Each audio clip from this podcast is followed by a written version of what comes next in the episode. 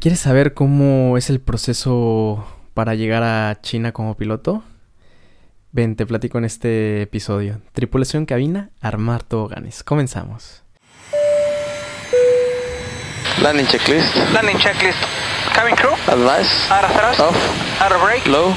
ICA memo. Landing no blue. Landing checklist completed. Gracias.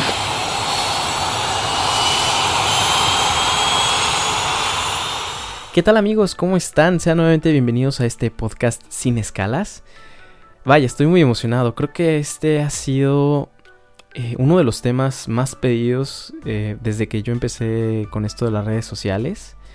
El día de hoy vamos a estar platicando acerca de cómo es el proceso para entrar a China. Créame que es, no es un proceso nada fácil. Creo que ha sido de los retos más impresionantes que he tenido en toda mi vida. Tanto en aspecto laboral como en, como en el aspecto eh, personal. Es una. Es un camino muy difícil, un camino de mucha satisfacción, pero también de mucha responsabilidad, eh, de mucha fuerza mental. Eh, el estar como expatriado es, es padrísimo, es una etapa muy padre que se la recomendaría a toda la gente que, que tuviera la oportunidad de vivir afuera, en el extranjero, vivirla, porque creces muchísimo como persona, pero también es algo que, te demanda de mucha energía eh, y de mucha fuerza mental. Yo empecé eh, a trabajar en una empresa a la cual tengo mucho cariño, donde me dieron la oportunidad de ascender y convertirme en capitán. Eh, posterior junté ahí unas horas de vuelo. Uh, para ese entonces requerían de 1500 horas de vuelo como capitán y 5000 como eh, 5000 horas en jet. Eh, en ese momento fue cuando, cuando las cumplí, fue el momento en que empecé a decidir, eh, pues tratar de buscar en otros eh, lados. No era de que estuviera, que no estuviera feliz en la otra empresa, yo la verdad disfruté demasiado, me encantó estar ahí, tuve un tiempo increíble que creo que no me, no me arrepiento, pero jamás me, me arrepiento de, de, haber tomado esa decisión. pero pues bueno, creo que es, en, en, ese momento era muy buena opción eh, yo tratar de probar en, en, otros lados. Sobre todo porque eh, creo que iba a ser más difícil cuando ya tuviera familia, que no es imposible, hay muchísimos compañeros míos y amigos que aquí que tienen familia y también han pasado un momento increíble aquí en China, pero pues obviamente hay más responsabilidades, tienes que buscar más cosas, tienes... Eh, es un proceso todavía mucho más complejo para ellos. Eh, yo recibí un correo, muy curiosamente se les filtró la información, yo recibí un correo de, de la empresa. Eh, recibí este correo donde decía que estaban buscando pilotos. En ese entonces era el 2018. Y uf, eh, necesitaban muchísima gente en ese entonces. Eh, lo que está pasando en China es que como hubo demasiado crecimiento, eh, no se daban abasto con los capitanes. Tenían primeros oficiales, pero no tenían eh, lo suficiente experiencia como para poder ascenderlos. Entonces la demanda fue, fue muchísima. Entonces estaban contratando muchísimos pilotos en ese entonces. Eh, primero, inicialmente, muy curiosamente, eh, yo concursé para otra empresa, que no es la que estoy actualmente. Y qué bueno que fue así, porque ahora con el coronavirus, pues escuché que muchos extranjeros que estaban en esa empresa, pues se tuvieron que, que regresar a sus países. Eh, es una historia larga, cuento largo corto, pues al parecer no les gustó algo de mi perfil, nunca me dieron la, la razón, pero bueno, eh, la verdad es que sí me, me puso triste eh, algunos días porque pasó que tuve que tomar otra decisión. tuve, que dejar, tuve que rechazar una, una oferta que me estaban haciendo para poder ir a concursar y cuando me dijeron que no y tratar de la otra oferta pues ya no estaba disponible, ¿verdad? Pero bueno, eh, después de ahí, mmm, eh, obviamente mi sueño siempre, más bien mi decisión ya estaba, ya estaba hecha, entonces yo ya quería descubrir eh, otros lados fuera del continente americano y fue cuando ahí eh, me acerqué con otra persona. Por lo general en, China eh, no, la manera más fácil eh, para que te contraten es que tú vayas vía un broker. Un broker es, eh, es de cuenta que es como un intermediario. Ellos buscan pilotos y esos pilotos los mandan a, a las aerolíneas chinas y ellos te, te contratan. Fue un proceso largo. Yo mandé todo mi, mi currículum. me- me- obviamente te piden toda la certificación de, de horas. Te piden que todo sea obviamente legal. Ya que probé todo eso, pues era momento de, participar. El momento de concursar fue, fue padre. Fue una experiencia inolvidable porque era la primera vez que tenía contacto con una, con una persona china. Y en ese entonces eh, me tocó un instructor que la verdad estaba muy nervioso, pues como les estaba diciendo, fue la primera vez que yo tenía un contacto con, con un chino y sobre todo con un capitán que muy probablemente tenga un- tiene un alto rango aquí dentro de la empresa de donde yo estoy. Eh, y él fue a hacer eh, fue a hacer exámenes. Y pues es, es- es interesante ver la, eh, la vibra tan... Es una vibra muy estresante, pero a la vez me llenó mucho de emoción. Porque no te dicen... Te, te dan como, pues estudia sobre el avión, pero pues no te dicen realmente exactamente qué es lo que va a venir. Todo va a ser sorpresa, como para ver cómo es que reaccionas. Y esto va a ser mediante un examen de simulador. Los exámenes simuladores es, es, es la cabina literalmente en la vida real. Es en, la- el simulador también se mueve. Pero la ventaja de, de hacerlo en un simulador es que tú puedes simular las emergencias. Entonces ellos eh, te van a poner eh, alguna situación anormal que tú vas a tener que resolver. Y tú vas a tener que aterrizar el avión con seguridad para, para demostrar la, capacidad de piloto. Entonces hice este examen, afortunadamente me fue muy bien. Eh, de hecho, fue el año pasado que me volví a encontrar este asesor, muy buena onda, se acordó de mí, eh, se acordó de, de mi apellido, que, que para ellos es un apellido larguísimo. Por ejemplo, aquí sus nombres son muy cortos, pero para nosotros son muy difíciles de recordarlo y viceversa. Eh, eso es un dato curioso. Y ya, después de, de que pasé, eh, ahora sí tenía que ir a China. Y híjole, me acuerdo que fue un momento muy emocionante de, de subirme al avión y, y en ese entonces yo vivía en Monterrey, de Monterrey me fui creo que a Boston y de Boston volé a Shanghai. Ay, no sé, me, vuelvo a acordar y, es padrísimo esa sensación de, aterrizar en, por primera vez en el continente asiático. Eh, m- me de la emoción. Eh, la primera vez que, vi las calles de Shanghai, me enamoré, me enamoré. Yo la verdad había escuchado no muy buenas, eh, no muy buenos comentarios y cada quien pues platica como le va en la feria. Y obviamente no vas a hablar cosas no va, si te va a contratar una empresa, haces exámenes y no pasas, no vas a decir, no, pues la empresa estaba muy bien, pero no pasé los exámenes. Simplemente, eh, creo que por naturaleza humana, siempre queremos hacer notar que ellos tuvieron el error y no nosotros, ¿no? No sé si me explico. Entonces yo había escuchado muchos comentarios de que de que en China se ve muy mal, que está muy feo, que la comida está no está padre, que los pilotos no están felices. Y yo la verdad estaba con mucho nerviosismo cuando, cuando llegué a Shanghai, pero desde la primera vez que yo aterricé y vi la ciudad, dije, no manches, yo quiero vivir aquí. Yo, yo estaba pensando como que, ay, tal vez pueda aguantar aquí un ratito después regresarme. Pero desde el primer día dije, no manches, yo quiero vivir en esta ciudad. Y, hasta el día de hoy estoy enamoradísimo de Shanghai.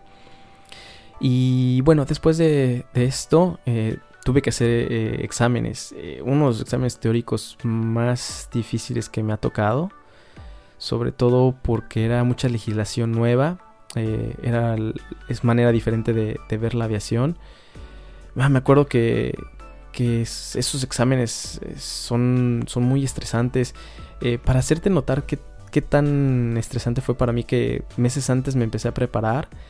Y me acuerdo que una vez estaba sentado, me, llevé el iPad para hacer del baño.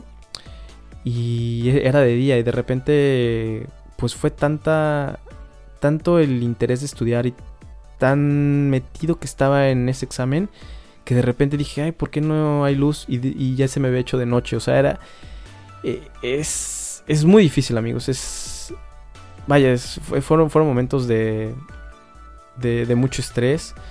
Porque por lo general, cuando llegamos a hacer el examen teórico, por lo general ahí la mitad de los pilotos se iban para afuera. La, la mitad, lo, literalmente fue lo que nos estaban diciendo, no, lo recortaban. Y pues sí está, está feo. Es- está feo el. Sobre todo el ambiente. Cuando vas hacia hacer el examen y cuando ves que a unos pasan que otros no. Pues siempre se siente. Pues quieres sentir. Sientes alegría por ti si pasaste. Pero pues también sientes eh, tristeza por la gente que no pasó. Bueno. Después de ese examen. Hicimos un examen médico. Y en el examen médico, pues. es- hay, anécdotas buenas para eso. Saludos a, Elías, él sabe por qué. Eh, después tal vez contaré esa anécdota, pero les puedo decir amigos, te revisan todo. Así se las dejo, no quiero, no quiero decir más el tema. y bueno, después de ese examen médico, ya que pasamos eh, esos exámenes, ¡pum! Otra vez tenías que hacer otro examen de simulador. Y este examen de simulador todavía iba a ser más eh, específico iba a ser más, eh, más tedioso que el anterior que habías hecho. Eh, este examen para mí me costó muchísimo... no costar, le tuvimos que invertir mucho tiempo. Y sobre todo tengo una anécdota interesante que decirles.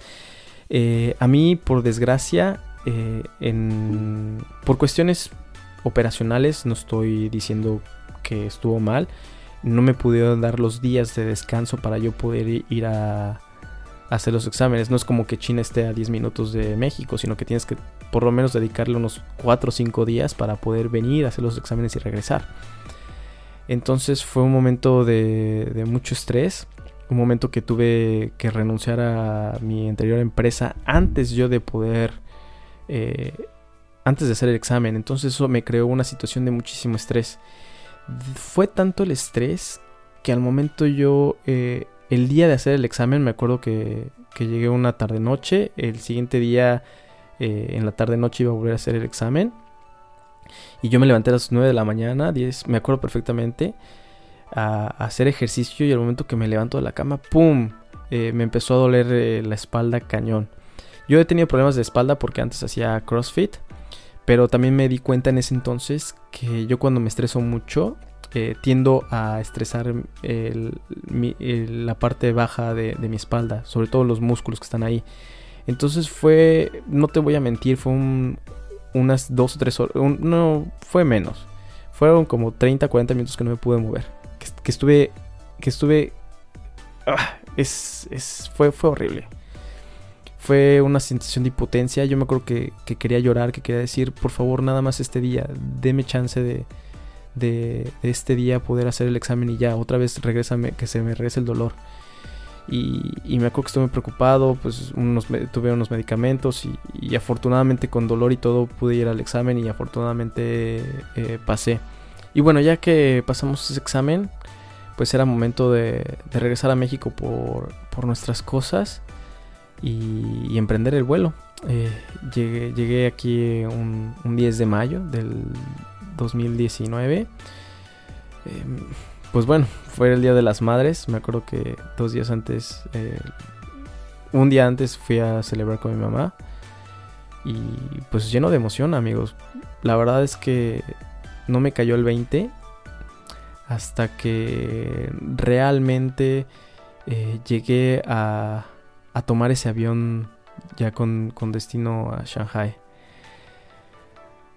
Es, es, la verdad es que sentí mucho miedo, sentía mu- mucha incertidumbre, pero no me dejé llevarme por esos miedos. Los seguía teniendo, pero actué con ellos.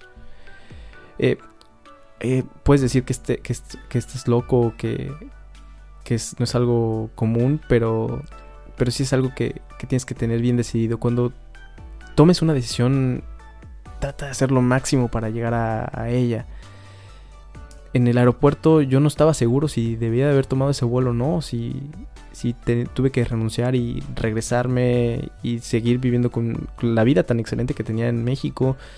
Vaya, era es, algo impresionante. Pero bueno, no terminan los exámenes aquí. Llegamos y pues nos hicieron este, un entrenamiento eh, de, le llamamos el grupo inicial, donde nos explicaron todas las diferencias que hay para eh, volar en, el continente asiático. Increíble, me la pasé súper bien.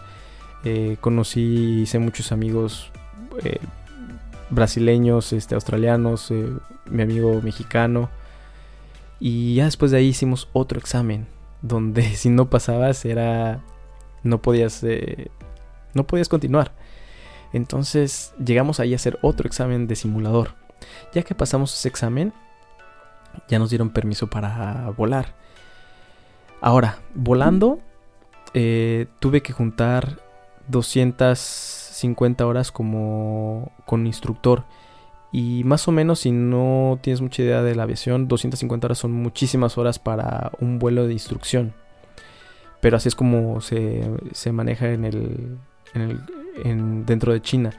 Con decirte que cuando fui primer oficial, cuando era mi entrenamiento inicial, pues fueron 50 horas y aquí fueron 250 horas. Bueno, es diferente la, la manera en que, en que se maneja aquí que como se maneja allá. Eh, y después de ese, de ese periodo, bueno, durante esas 250 horas me tocó hacer dos eh, line checks los land checks son exámenes que te hacen asesores eh, durante el vuelo para ver que, seas óptimo para la seguridad. Fueron dos exámenes bastante exhaustivos. Eh, uno de ellos fue a Japón, el otro de ellos fue a una ciudad de Guangzhou. Padrísimos los vuelos, pero muy estresante de, pues, de que tengas a alguien que te esté checando todo el tiempo, de qué estés haciendo, que te haga preguntas. Después se me vino un examen, un examen recurrente, un examen periódico que tenemos cada seis meses pero pues contaba, porque si no lo pasabas era un problema bastante grande. Después de ello, eh, tenías que hacer ahora otro examen de simulador. Sí, es bastante tedioso. Un momento hice otro examen de simulador y este era básicamente de volar eh, el avión de manera manual. Y fueron cuatro horas de, estar este, haciendo muchos vuelos en diferentes situaciones, eh, en diferentes fallas. Y vaya amigos, fue, fue bastante interesante, cansado, pero pero bueno, al final de cuentas, eh, afortunadamente lo pasé. Después hice otro examen de recurrente de simulador. Y ya después de ese hice mi examen eh, final.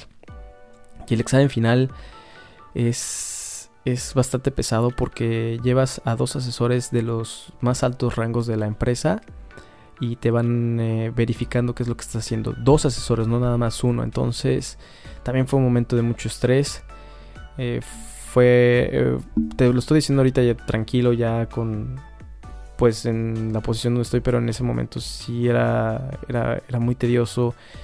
Era mucha fuerza de mental, porque no sabías qué es lo que iba a pasar si, si fallabas, eh, no sabías qué es lo que te iban a preguntar.